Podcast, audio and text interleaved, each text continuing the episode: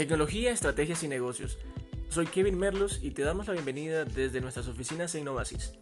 Este podcast está dirigido a empresarios, emprendedores y personas que quieran superarse y llevar a sus empresas a un siguiente nivel. Acompáñanos.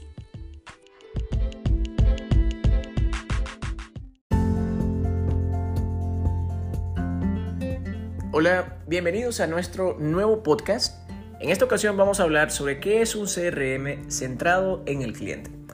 Y este tema surge porque el empresario grande, pequeño y mediano, y en nuestra experiencia como proveedores de sistemas o soluciones tecnológicas, en este caso CRM, eh, nos han dado a conocer muchas veces que los proyectos de este tipo, CRM, no es algo solamente enfocado en un sistema, sino también enfocado en los procesos, en los clientes, en las personas. Entonces, aquí vamos a hablar hoy sobre qué significa hacer un sistema CRM realmente configurado, pensado, trabajado, desarrollado, centrado en el cliente. Dicho esto, empecemos. El proceso de negocio que se utiliza generalmente cuando se implementa un CRM es el proceso comercial, el proceso de ventas. Cuando el proceso de ventas no está alineado a los clientes, probablemente estemos pensando en solamente vender y vender y vender. Esto no es lo que necesitamos para configurar un sistema CRM centrado en el cliente. Al contrario, tenemos que pensar en cómo hacemos para que en nuestra empresa con nuestro equipo de venta, con el supervisor o gerente comercial, tengamos los recursos necesarios para que tengamos una mejor relación con los clientes. Entonces, ¿cómo llegar a esto? Bueno, vamos a tocar el primer tema, procesos. ¿Qué significa y cómo hacemos que los procesos realmente estén alineados y centrados en el cliente y cómo eso se traduce a un sistema CRM? Bueno, para empezar, tenemos que decir que sin importar el tamaño de la organización, por lo menos tenemos que tener claridad cómo es que nuestro proceso comercial, antes, durante y después de la venta, realmente aporta valor a nuestros clientes. Cuando digo antes, me refiero a todo el proceso de prospección. ¿Quiénes nos ayudan o quiénes están involucrados en el proceso de prospección? Eh, atraer nuevos clientes, documentar toda esa información de los clientes y cómo les comunicamos y les damos valor a esos posibles clientes. Todo lo que tiene que ver antes de la venta tiene que estar documentado y saber exactamente quiénes son los departamentos o las personas que están ayudando a agregar valor a los clientes. Entonces, ese proceso puede ser escrito, digital eh, o como sea que lo tengan, no importa, tienen que documentarlo. Eso definitivamente es el primer paso en cuanto al proceso comercial. A continuación, el tema es durante, durante la venta. Seguimos en eh, el proceso. Si no sabemos realmente cuál es el valor que le damos a nuestros clientes, estando en el proceso de venta, la cotización, dándole seguimiento, hablando con el cliente. Aquí voy a poner un par de ejemplos. ¿Qué tal el ejemplo en donde tenemos a un cliente que recibe una oferta y está esperando que le mandemos contenido de valor, que le expliquemos las garantías de nuestros productos o servicios, que le llamemos, que le preguntemos cada cierto tiempo cuándo va a tomar la decisión, eh, para qué o con quiénes van a tomar la decisión, eh, cómo podemos apoyarle en la evaluación de nuestro producto o servicio. Bueno, si se fijan, esto es un análisis, un pequeño análisis del el proceso durante la venta de cómo agregarle valor al cliente. Y no estoy pensando solamente en el proceso interno. El proceso interno de esa venta sería que el asesor comercial simplemente esté enfocado en hacer la oferta, preparar el documento, mandarlo al cliente y eso es todo, ya cumplí con mi trabajo. Eso no es una mentalidad y no es un proceso centrado en el cliente. Por el contrario, regresando al tema del valor, si tenemos un proceso que está realmente enfocado a dar valor a los clientes durante la negociación, la cotización, el seguimiento y demás, ahí sí estamos aportando a tener un proceso enfocado y centrado al cliente. Ahora, la postventa. Este tema de la postventa, fíjense, seguimos todavía en el proceso. Hay que documentar bien cómo es que podemos atender mejor al cliente después de que le vendemos nuestro producto o servicio, en términos de garantía, una llamada de seguimiento, correos de seguimientos o de encuestas, pensar cuál es la o cuáles son las actividades que realmente hacen que nuestro cliente quede encantado, quede feliz por haber comprado nuestro producto o nuestro servicio.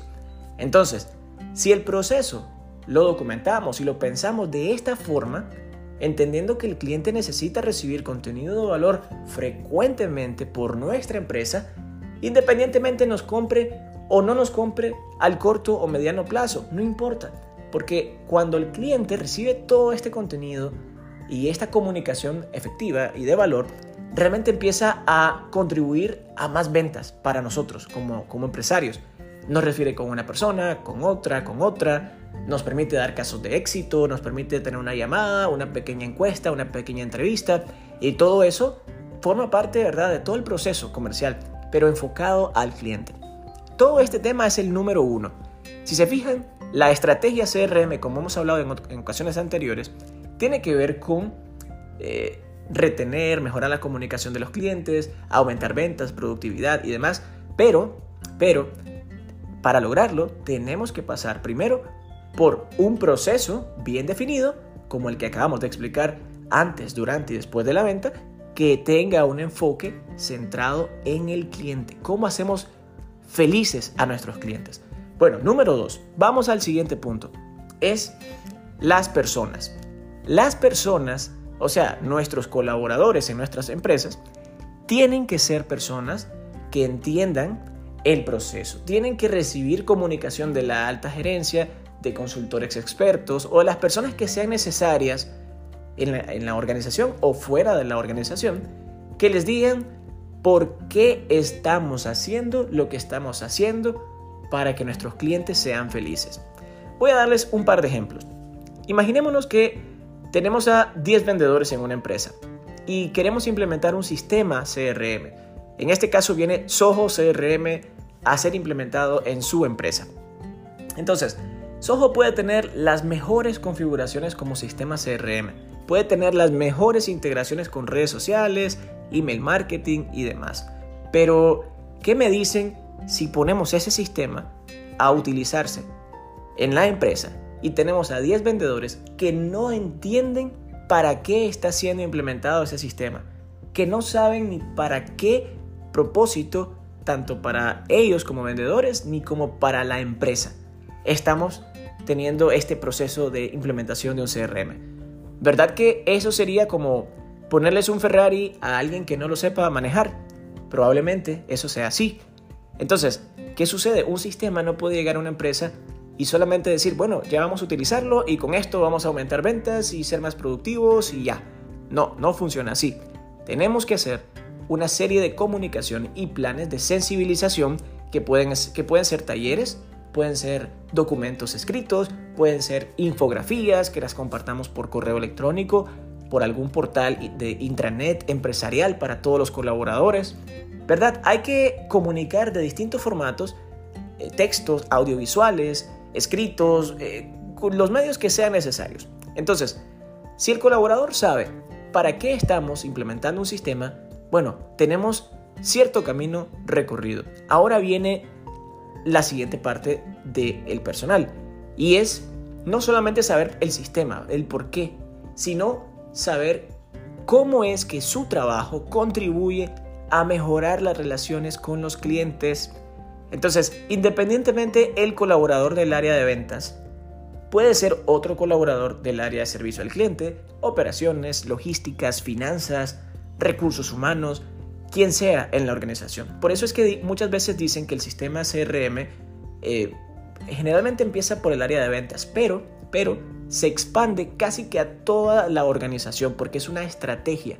Entonces, si todos los colaboradores que queremos que se involucren en este proceso de implementación de un CRM centrado en el cliente, queremos que contribuyan a tener una buena estrategia eh, CRM para la empresa, entonces tenemos que ayudarles a los colaboradores a entender cómo es su puesto, cómo desde su lugar de trabajo, desde sus actividades laborales, puede hacer que el cliente se sienta mejor, se sienta satisfecho y sea feliz con nuestro producto o con nuestros servicios. Entonces, dicho esto, veamos un par de ejemplos. Veamos el vendedor que cuando atiende la primera vez a un cliente, solamente recibe la información que el cliente le pide y de, en base a eso no le propone mejoras, no le dice nada más y solamente eh, le cotiza exactamente lo que el cliente le pidió. Y esto puede suceder en cualquier tipo de empresa, pero tal vez voy a hacer un ejemplo de una ferretería. Eh, si el vendedor eh, recibe al cliente y el cliente solamente le pide 10 clavos, entonces pues solamente le cotiza 10 clavos y eso es todo. Pero miren esta diferencia. ¿Qué tal sería que el vendedor le pregunte al cliente, ok, ¿para qué quisiera usted estos 10 clavos? ¿Tiene una pared o una construcción en específico? ¿Necesita algún otro tipo de material de refuerzo? Eh, ¿Le puedo ayudar en algo más? Bueno, son preguntas sencillas que tenemos que hacer. Por pequeñas que sean esas preguntas, ya hacemos o nos ponemos en una posición en donde los clientes sienten que les estamos ayudando y no solamente levantando un pedido y ya, ¿verdad? No, qué aburrido sería eso. Y, y qué simple sería un vendedor que solamente haga eso, ¿verdad? Ahora, ¿qué tal los otros puestos de cualquier otra área en la empresa? Por ejemplo, servicio al cliente. Si servicio al cliente tiene un departamento de call center, por ejemplo, y los clientes llaman y preguntan específicamente eh, sobre un tema, y esta persona desde el call center no, no pregunta eh, cómo se ha sentido con nuestro servicio, o no le ha preguntado eh, cuándo fue que tuvo algún último inconveniente con nuestro servicio para que le podamos ayudar, entre tantas preguntas pequeñas pero estratégicas para hacer que el cliente se sienta satisfecho. Lo mismo sucede con el departamento de logística o entrega. ¿Qué tal una empresa que tiene delivery? Delivery de comida o de cualquier otra cosa, pero en este caso pongamos comida. Si entonces tenemos un restaurante que toma los datos de los clientes y envía comida, sí o no que cuando el personal de logística o de entrega llega a entregar los alimentos, si llega bien vestido, si llega con una sonrisa, si llega con un carácter muy amable e incluso le deja algún obsequio o le comenta alguna frase como hola, tenga buen día, muchísimas gracias por hacer nuestro pedido y aquí tiene. Y la casa le ha entregado tal y tal cosa de cortesía o eh, lo tenemos ya listo para un próximo descuento en una siguiente compra. Eh, o sea, hay varias cosas, tenemos muchos detalles, por pequeños que sean, que podemos compartir con nuestros colaboradores y ellos luego darlo a conocer o compartirlo con los clientes, sin importar el puesto de trabajo. Este tema fue el número 2 y tiene que ver con las personas, con el personal. Y así es como ellos entienden que su puesto de trabajo realmente aporta, aporta mucho valor a los clientes. Y no necesariamente tienen que ser del área de ventas. Entonces, ahora sí, tenemos, número uno, eh, los procesos bien documentados y enfocados a los clientes. Número dos, el personal. El personal con la comunicación desde los distintos eh, expertos o partes interesadas hacia cada colaborador para que entiendan cómo su proceso y sus actividades realmente contribuyen a darle una mejor satisfacción y expectativa a los clientes. Ahora pasamos al último punto de este podcast y tiene que ver el sistema. Miren, el sistema CRM puede ser fantástico, puede ser el sistema más completo con, las características que puedan haber en el mercado hoy en día.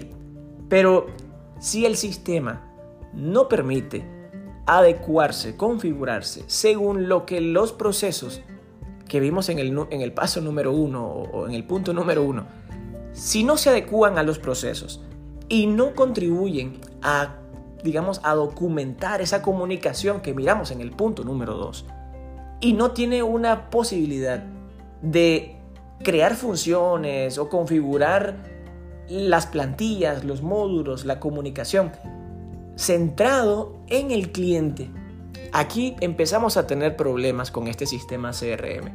Por lo tanto, hablar de un buen sistema CRM es hablar de un programa, de un software CRM que permita adaptarse, que permita cumplir con esas expectativas que tiene la empresa, según sus procesos que ya hablamos al principio, y no solamente eso, sino que facilite la recomendación de funciones, aunque suene un poquito técnico, que permita automatizar procesos que le agreguen valor a los clientes. Vamos a hacer un pequeño ejemplo de varias de esas funciones.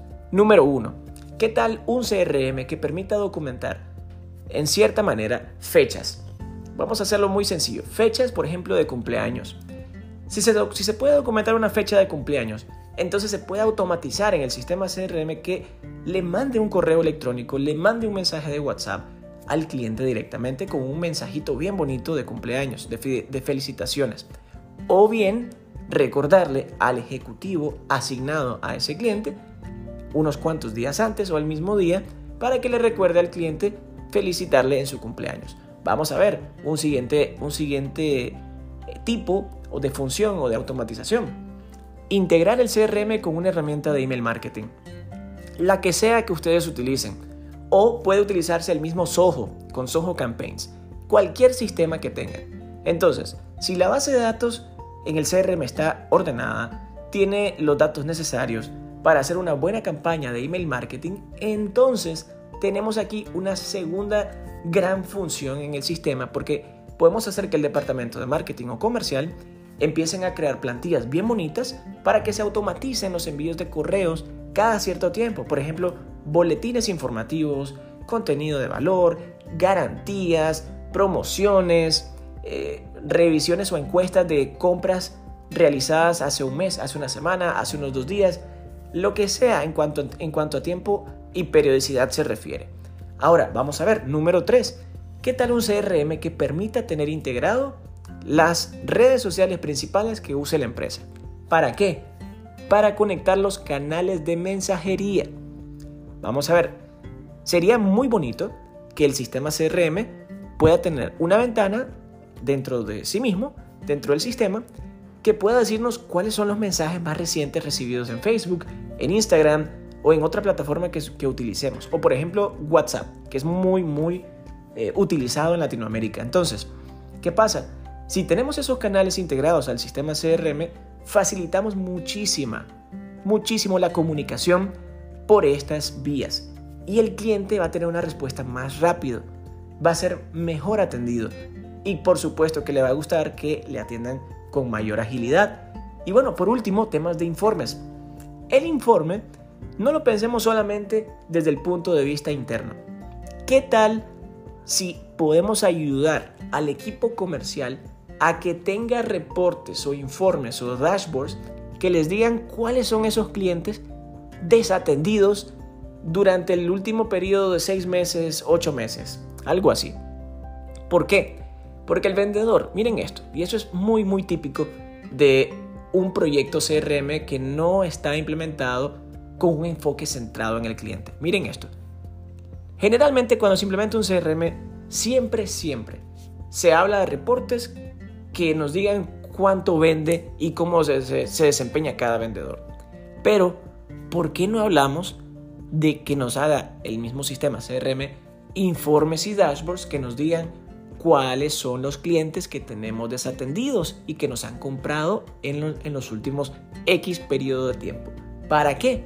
Para reactivarlos, para contactarles, para preguntarles cómo han, han, pasado este tiempo que han comprado nuestro servicio o producto, cómo le podemos ayudar, que queremos ofrecerle una promoción, un beneficio, etcétera, etcétera. Tantos tantas excusas que podemos poner en un correo bien bonito, redactado, o en un mensaje de WhatsApp para tratar de comunicarnos con el cliente, pero sin ese sistema o sin esa facilidad de generar un reporte que nos diga cuáles son esos clientes que tenemos que atender o tratar de reactivar, pues no lo podríamos lograr, ¿verdad? Entonces, hay que cambiar el paradigma de que el CRM ahora solo es para digitalizar las ventas. No, el CRM no es un repositorio de datos. El sistema CRM tiene que ser configurado para ayudar a los vendedores, a la empresa en general, a atender mejor a sus clientes. Y eso es lo que hace que el sistema sea un sistema CRM centrado en el cliente. Entonces, para repasar, número uno, procesos, número dos, personas y número tres, el sistema. Si tenemos en mente estas tres grandes áreas con los consejos que acabamos de hablar hoy, probablemente estamos dando los pasos adecuados para implementar un sistema CRM enfocado o centrado en los clientes.